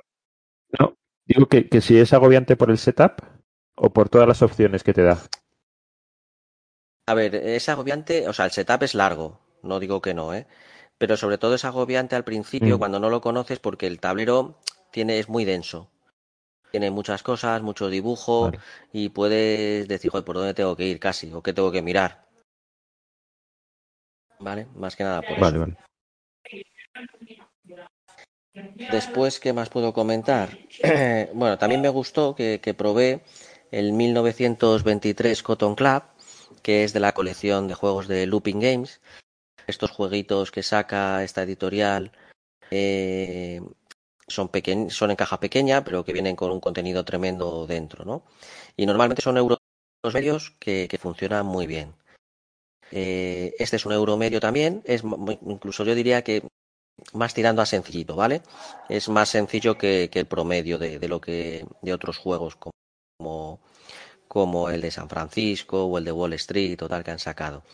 Pero pese a ser a lo mejor muy, muy, muy sencillito, que casi es una ventaja, eh, a mí me pareció muy entretenido y me gustó bastante.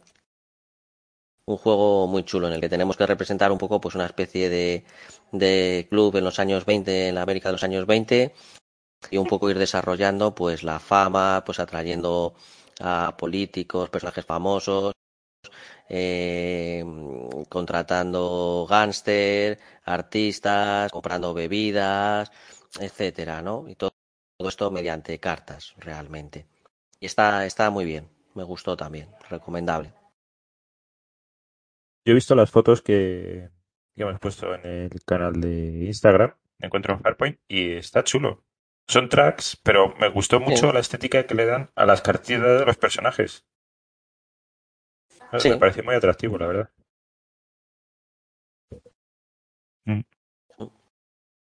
Este me gustó. Y otro que también me gustó eh, es el, el Tiranos del Underdark. Es un juego de cartas, de construcción de mazos, ambientado en el mundo del elfo oscuro, además, en el que representas una, una, una casa Drow y en el que, bueno, pues es un juego muy tipo Clank, de la mecánica, de ir, ¿Eh? de ir comprando cartas, con ir construyendo tu mazo y añade un poquito eh, mucha confrontación con el resto de jugadores, ¿no? Muchas acciones en las que, bueno, pues vences ejércitos, espías eh, y tienes que ir consiguiendo mayorías en un tablero. Y la verdad es que es un juego también agradable y sencillito y, y recomendable también. Este le tenemos que dar en algún cierre de sesión, ¿eh? A mí estos de construcción de mazos me gustan mucho. Pues este seguramente por tema y, y luego por cómo funciona te gustaría. Ahora bien, no es solitario, ¿eh? Ya. Bueno. Si juego con retorno no me importa.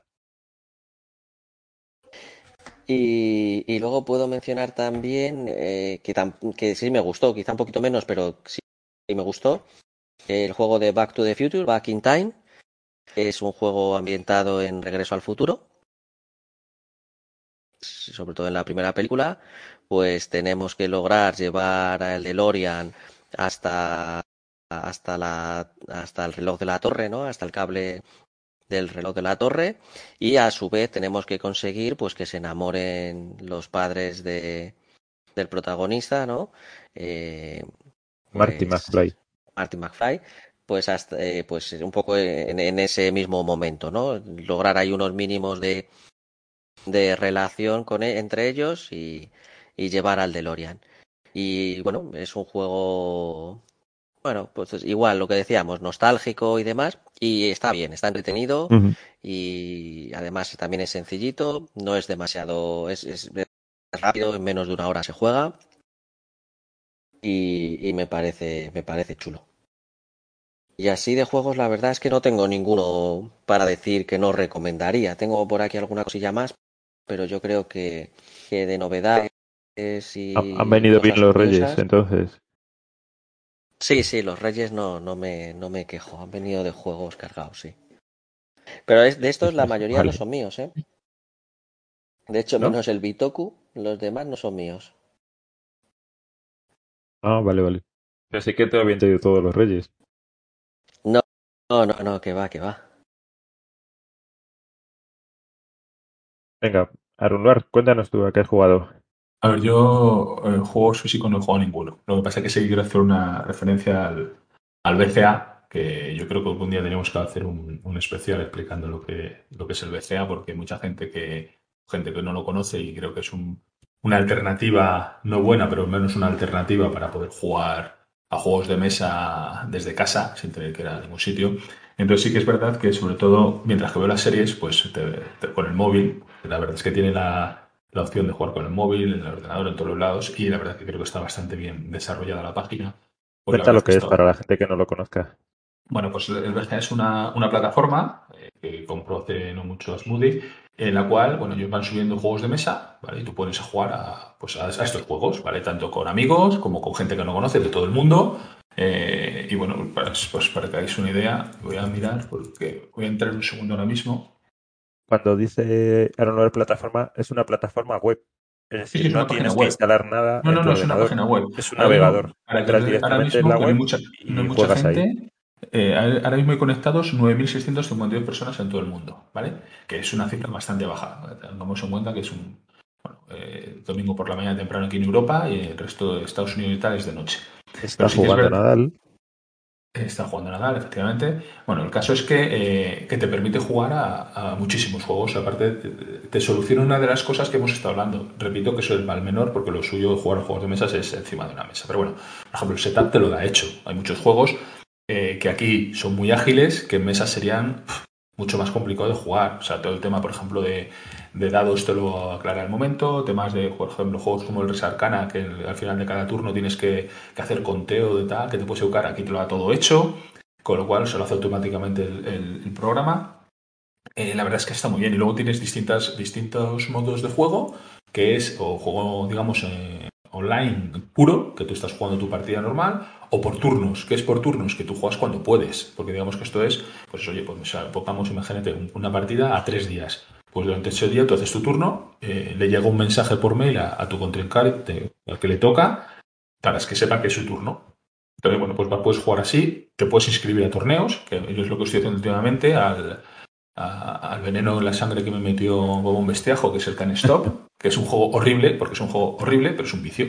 Porque es un juego que no tiene ningún sentido, porque es tirar dados, encima se lo tira. Queridos tira- oyentes, yo le metí el veneno hace, no creo que llegue a 10 días, y ya No, le han no. nombrado gurú del canstop. Y yo- le llegó un mensaje diciendo que era gurú del. Escucha, y Y me han llevo yo metido- dos y- meses y nada. Y me han metido en un grupo del Can Stop que yo no sé por qué, porque gané, me, me apunté a torneos y gané un torneo. Y nada más ganar, ha sido incluido en el grupo de top del Can de top. del- Dije, joder, tronco. Y juego- Canstop es un juego sencillísimo. Yo cuando lo vi dije, pero este juego como no se le ha ocurrido antes a alguien. Es un tiradados, pero bueno. Una cosa que quería aclarar. Lo llamamos BGA, pero la página web para los que queréis entrar es Board Game Arena. Por eso es BGA, boardgamearena.com. Sí. Vale, entráis y ya está. Y allí nos podéis buscar. Tenemos los mismos nombres. Estamos metidos todos, sí. A y la verdad es que- Mercucio, Arrierito, Bombestiejo.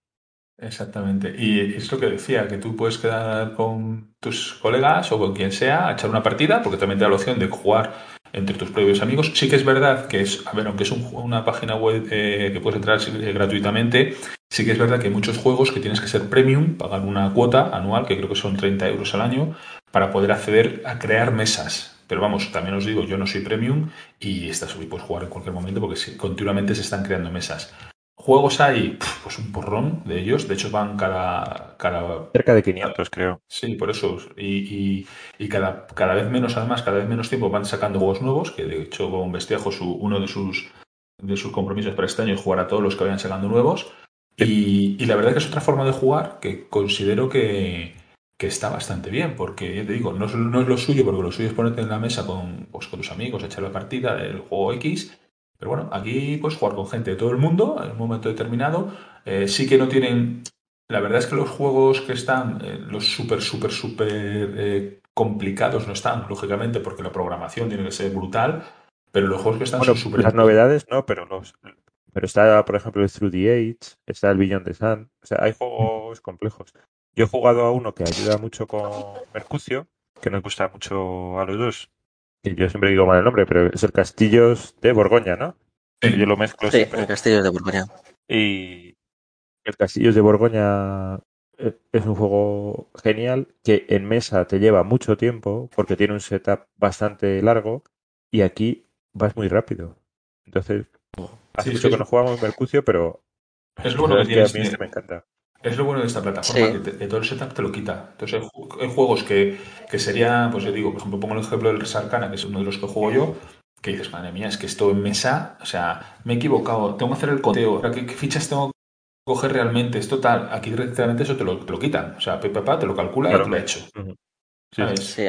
Hay, que tener aquí en cuenta que, que, la plataforma esta Board Game Arena la ha comprado, la compró hace unos meses Asmodee y a partir de ahí se ha notado mucho el salto de sacar más juegos, ¿no? De hecho, pues parece que un poco la estrategia de Asmodee es poner en digital muchos de, su universo de, editoriales de juegos que tiene. Que Asmodee es, es, la editorial probablemente más grande a nivel mundial, ¿no? De, juegos de mesa. Entonces, pues, pues, eso se ha notado, ¿no? Y, imagino que lanzará muchos. El último que hemos jugado los tres, yo creo que fue el azul, ¿no? Sí, el azul fue un descubrimiento que, está, está, muy. Muy, muy, muy, buen juego. Otro que tiene una sistemática a priori sencilla. Mercucio. Mercucio nos enseñó y nos ganó para. Ah, no, el primero no sé si ganaste No, gané, gané yo. Mercucio no ganó porque al azul no gana ni para atrás, o sea que no. Seguro que no. Aquí tenemos la, la, ya la regla. Hizo... La lugar. Sí, se gané yo, pero es la regla que lo decía, la regla que tenemos de que el que juega una partida nuevo gana. No juego en mi vida este juego, pum, gana. Luego ya no vuelvo a ganar, pero la primera la gana. Es verdad. bueno, pues estáis todos invitados a entrar, que no es que tengamos nosotros participación, pero es que estamos muy contentos y sobre todo nos permite jugar porque hace tiempo que no nos reunimos, o sea que los que queráis entrar, siempre lo avisamos por el canal de Telegram. Os invito a todos a que os unáis al, al canal de Telegram. Allí vamos poniendo pues estas cuestiones. Oye, vamos a jugar esta tarde, ¿alguien se apunta? Entonces, el que esté por allí dentro, ya hemos jugado con algunas personas, el que esté por allí dentro, montamos una partida. De hecho, hay gente que se ha creado, cuenta en, el BGA a raíz de nuestro canal de Telegram, que no sé ni que existía, se lo explicamos y, se han dado de alta. Muy bien. Entonces, de, aparte del Can Stop, que, que, nos querías contar que habías ganado, reconoce que lo has puesto por eso y que eres un gurú. ¿Alguno que quieras comentar? Pues a ver, luego, bueno, pues el azul que has dicho tú, el, el, el Bear también es, un juego que, que empezó a jugar y súper sencillo también y, bueno, está gracioso. Y el Kid Dominion, del, del siempre digo mal el nombre, el Kid Domino. Son, son juegos súper sencillos. Eh, también, a ver, me gustan también porque son juegos cortos. O sea, son juegos de 10 minutos, 15 minutos, 5 minutos. O sea, pues tampoco puedes, de hecho, juegos larguísimos. Eh, sí. No mucho es una partida de casi 3 horas. Eh, vosotros, al, al que jugasteis al. Al Ruinas Perdidas de Arnak. Ese, por ejemplo. Exactamente. Entonces, pero a mí me gustan juegos cortos, por eso, pues estás eh, con el móvil en un momento, o estás, eh, esto se debe decir, estás trabajando ahí y tienes un huequecillo y dices, bueno, pues me he hecho una partida aquí mientras que estoy, eh, pues eso, esperando algo, haciendo, ¿sabes? Pero digo, siempre son juegos cortos los que me gustan por, por, por eso, por aprovechar el momento. Estás viendo una serie de estas que no te necesitas estar totalmente atento, bueno, vas echando una partidilla así con el móvil, por eso, todo juegos Al cortos. King Domino. Que me enseñasteis vosotros, le han gustado mucho a mis hijas. Sí, Está bien, es un dominó, al final, cabo. Sí, es un dominó un poquito. Es más bonito. Sí. Veces jugamos de vez en cuando. Mm. Está Bueno, bien. BGA la verdad es que está muy bien. sí. Es un descubrimiento que está, está bastante bien. Yo en juegos os voy a contar Eh, tres solamente, ¿vale? dos juegos y una historia. Voy a empezar por los juegos. He jugado la campaña que en el grupo de Telegram, bueno, muchas veces, como tengo juegos pendientes, ya sabéis que una de las cosas que puse el año pasado es que quería tener los 25 mejores solitarios, ¿no? Tengo mi hojita Excel y tal, voy poniendo puntos, según tops y tal, y los voy haciendo. Ya más o menos está.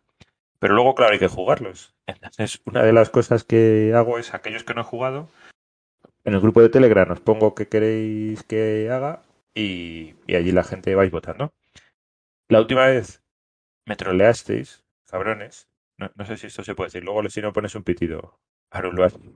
Porque había puesto el Solomon Kane, pintar las miniaturas y grabar una campaña, y por supuesto salió esa. Entre todas las otras opciones que había mucho más fáciles. Entonces, bueno, en Solomon Kane pinté las minis y, he- jugado la partida. El juego me sigue gustando mucho, me parece muy buen juego. De hecho, se está oyendo que igual sale ahora otra vez en Kickstarter, porque está llegando la segunda wave. Y si vuelve a salir, ojalá salga en español, porque el único problema que tiene este juego, si, si descontamos que son dos cajotes que pesan bastantes kilos, se puede, puede ir a los 10 kilos con dos cajas muy grandes, es que es muy dependiente del idioma. Y no es un inglés fácil, no es un inglés de la calle, es un inglés antiguo que está basado en las novelas de Robert E. Howard y yo no, no, no es que tenga un buen nivel de inglés, pero me defiendo y me cuesta bastante hacer la traducción. De hecho, si veis los vídeos que los hemos puesto en el canal de YouTube, nos queda colgar, yo creo que solamente el, el final de la partida. Eh, se me hacen duras las traducciones. Hay muchas cosas que tengo que improvisar porque tengo la sensación de lo que es, pero no sé traducirlo con una palabra al castellano. Entonces, es una pena porque este Solomon Kane, las miniaturas son brutales. El juego es muy divertido, te cambia bastante porque una de las críticas que se le hizo es que es un tiradados.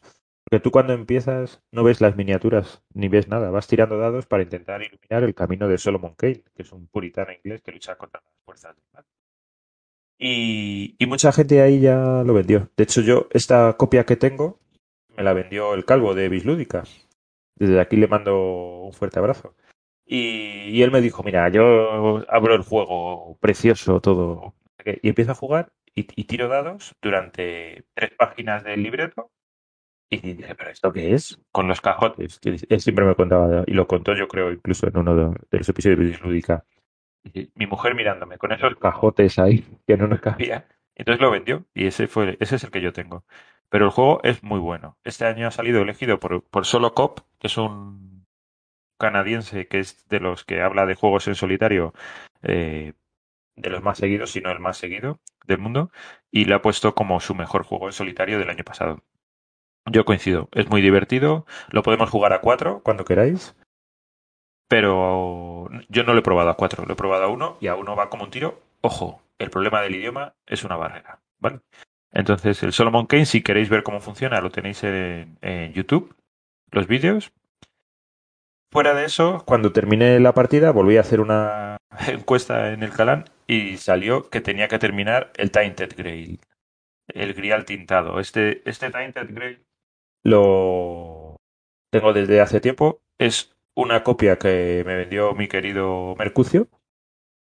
¿No es así? Si no estoy equivocado, este era tuyo, ¿no? Mercucio es uno de los juegos que te compré Sí, sí, sí. cuando empezamos Esto la me lo compraste en los orígenes, sí. Efectivamente.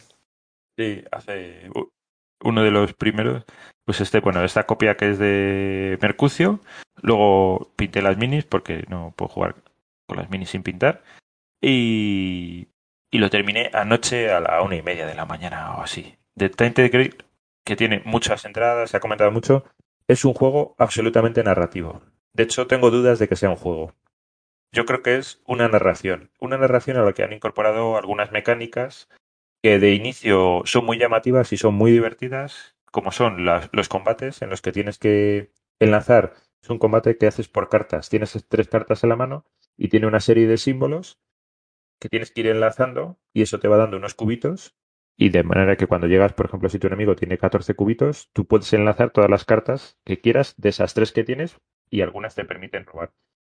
Si paras eh, eh, de poner cartas, es el turno del enemigo, que te hace, según los cubos que hayas puesto de herida que tú le has hecho a él, tiene su respuesta. Y si no paras, que tú eres capaz de continuar, pues puedes matarlo solamente de un, de un ataque. Esta mecánica es de las que más me gusta. Luego, el mapa eh, se va descubriendo como en el Seven Continent, pero tiene una mecánica que es que estamos descubriendo dónde está el, el Santo Grial en el mundo de Avalon, unos 600 años después de que haya desaparecido el rey Arturo. Y hay una niebla mágica que está tapando todo y que corrompe este mundo, ¿no?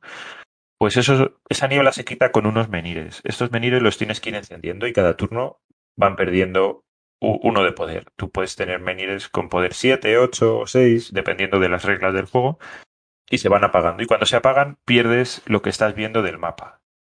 Esto al principio es maravilloso. ¿Qué sucede? Que llegas a la mitad de la partida y ya tienes que avanzar mucho de un sitio a otro porque el mapa es grande y es insoportable. Tener que estar yendo de, desviándote de tu camino para ir a encender esos menires no se aguanta. No, es una mecánica que tienen que corregir. A la mitad de la partida te tienen que dar, si tú ya has dibujado un mapa y ya sabes por dónde tienes que ir, te tienen que quitar los menires. Yo he tenido que hacer una home rule y aquí he hecho una trampa y ha llegado un momento que si yo tenía pintada el destino, no tenía por qué, continuarlo. Entonces, Tainted Grail, la historia es buenísima. Como libro es mucho mejor que como juego, porque como juego se te atasca un poco. Las mecánicas no le ayudan, te sacan constantemente. Y luego voy a contar, aunque me- hoy me alargo un poco, voy a contar una, una historia.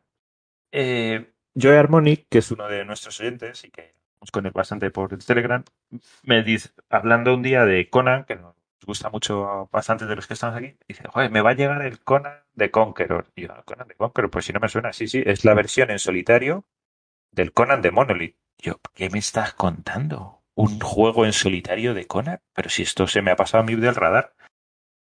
Total, que me manda una foto, bueno, o sea, ¿qué os voy a contar? 200 minis por lo menos, un pintón el juego que no veas, me pongo a mirar, buah, eso tiene una pinta brutal. Total, que ya me entra eh, el hype, tengo que conseguir este Conan. Y no hay manera de conseguirlo porque es un Kickstarter de hace dos años o así. Que poquísima gente ha entrado porque era la versión solitario de un Kickstarter de 2015. Que ese sí que se vende en Wallapop, pero, que no con esta parte de solitario. Total, que ya, o sea, aquí lo que siempre digo, eh, digo, esto tiene que tener una solución. El Michael Jordan de Wallapop. Esto no puede ser. Escribo a la editorial, la editorial no me hace ni caso. Hay un grupo que encuentro en Telegram, escribo, nadie vende su copia. Están todos emocionados, deseando recibirla y nadie la vende. Y yo ya no sabía dónde buscar cuando de repente ya en todos los grupos, en el, en el Kickstarter, bueno, en, todo lo que tuve acceso, puse que compraba una copia. Y entonces se pone en contacto conmigo Francisco Gutiérrez. Francisco, de aquí también te mando un fuerte abrazo. Y me dice algo que hemos alguna vez comentado en Petit Comité, pero que realmente existe. Y me dice que es el albacea lúdico de un amigo suyo que tristemente ha fallecido y que él se está encargando de deshacer su colección de más de 600 juegos. Y me cuenta que tiene acceso a su a su cuenta de Kickstarter porque este amigo suyo que falleció compraba muchos juegos y muchos de ellos estaban en vuelo, lo que nos pasa a todos, que se van retrasando. Y uno de ellos es este. Entonces me dice que va a hablar con la hija, que si la hija le autoriza, él, él lo transmite y que no quiere hacer dinero con esta copia, que sabe que yo estoy muy interesado, pero que me la va a vender al precio que él haya pagado. Lo único que me dice es que todo lo que su amigo hubiera comprado es lo que yo tengo que comprar. Y le digo que claro, que, que sin problema, que digo, y, incluso si hay gastos, yo los asumo. Porque yo tenía muchas ganas de este juego.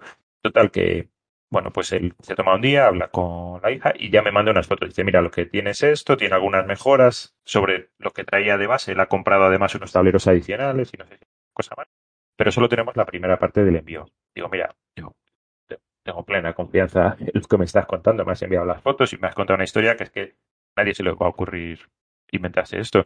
Y entonces he conseguido una copia de Conan the Conqueror. Ya la tengo en casa. Me llegó la copia y estamos esperando que llegue la parte del base, que se hacía un envío posterior. Y entonces eh, existen los albaceas lúdicos y tienen una función, porque yo me imagino que la hija encontrarse con 600 juegos no sabe lo que vale eso y tenía verdaderas joyas, porque me contó, estuvimos hablando ya un tiempo, o sea que que, que, aparte de, entre otros, porque llevo un mesecito que la verdad es que me han llegado varios juegos, me ha llegado, el que más ilusión me ha hecho ha sido este Conan the Conqueror, que tengo muchas ganas de jugarlo y que tiene una historia detrás, como veis, que es bastante entretenida. Que yo creo que no os había comentado, además. No, yo no lo conocía.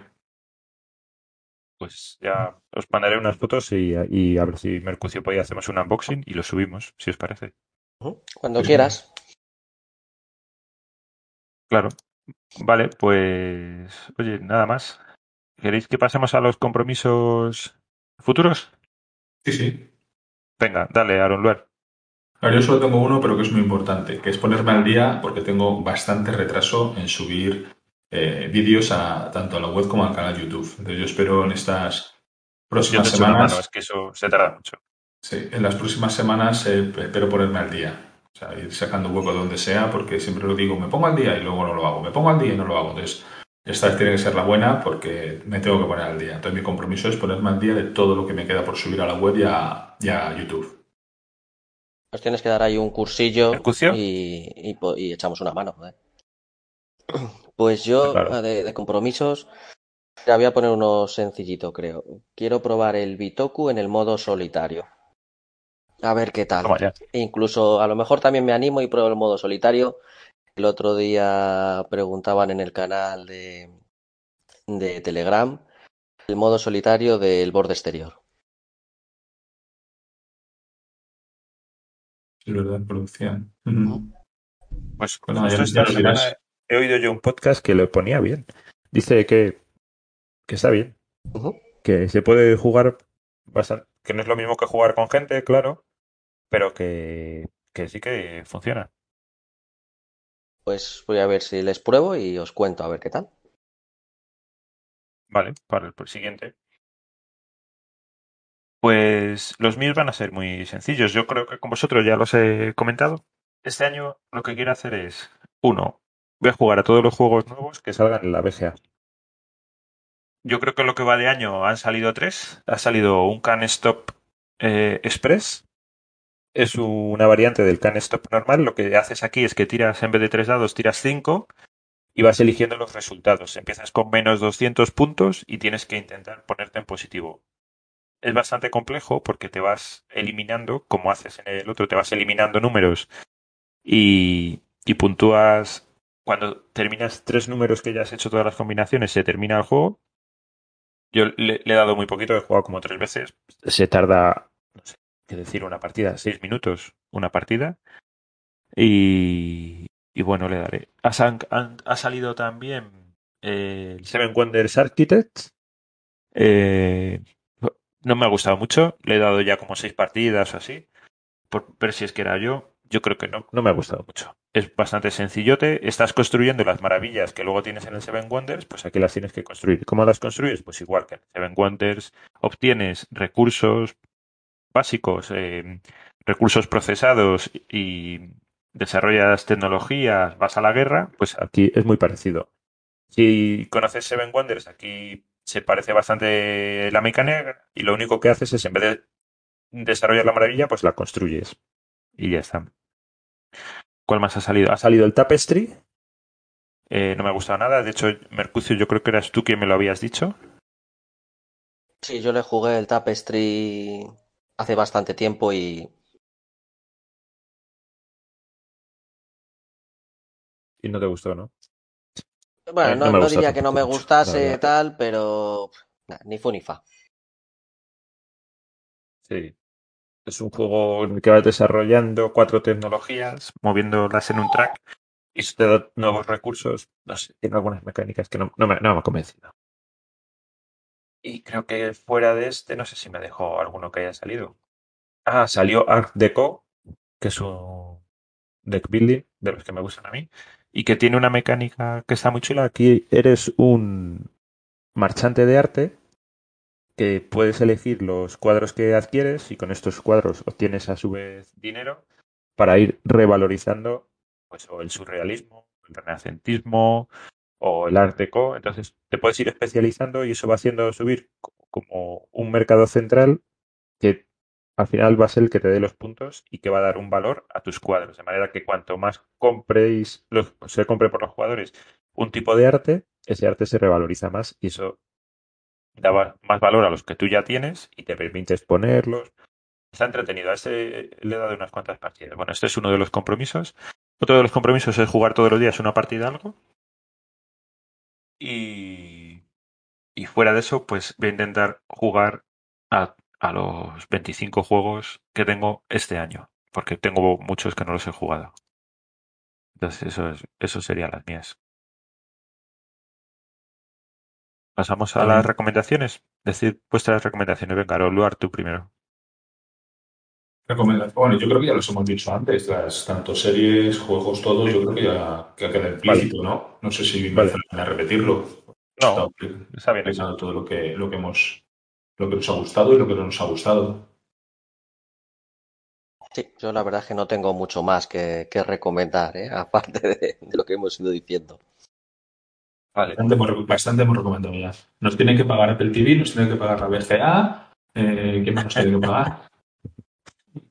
Señor Royalties. Los royalties aquí de la publicidad que les hemos hecho, o sea que, que bueno, yo creo que ya es, que es suficiente así, ¿no? Vale, pues no sé si queréis comentar alguna cosa, si no pasamos a la frase. ¿Algo más que queráis decir a nuestros radioyentes? Yo, yo mando otro, otro abrazo a Rielito, que esperemos que donde- esté donde esté acampado no haya sido atacado por seres extraños y sobreviva y que nos lo pueda contar en, en el próximo capítulo. Eso es. Nada, más. Nada más, no, no nada que añadir. Pasamos, si Pues queréis, a la frase. la, la- la nueva frase. Venga, pues la frase. vamos. La frase es corta. Es, soy el mejor en lo que hago y lo que hago no es agradable.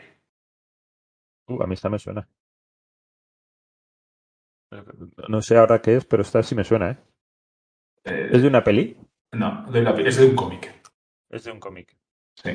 Vale. Yo Bueno, me parece que pues no la voy a acertar. O, o de muchos cómics. Es una frase, es una frase mítica de un personaje de cómics. a mí esta sí me suena. Vale, bueno. La Ahí la pensamos. Muy bien, venga, pues mm, nos despedimos. Sí. Venga. Pues nada, una- Bueno. un- por, por mi parte un abrazo a todos y bueno, esperamos eh, seguir escuchándonos y, y entre podcast y podcast eh, ya sabéis que tenemos nuestra web, nuestro canal de Telegram, eh, Instagram, YouTube, o sea que, que si queréis no nos perdéis la pista. Pues nada, como siempre, un placer. Y el próximo, pues a ver si esperemos contar con Arrierito. Un abrazo. seguro que sí. Oye, pues nada, muchas gracias a todos y nos vemos. Hasta la próxima. Un abrazo.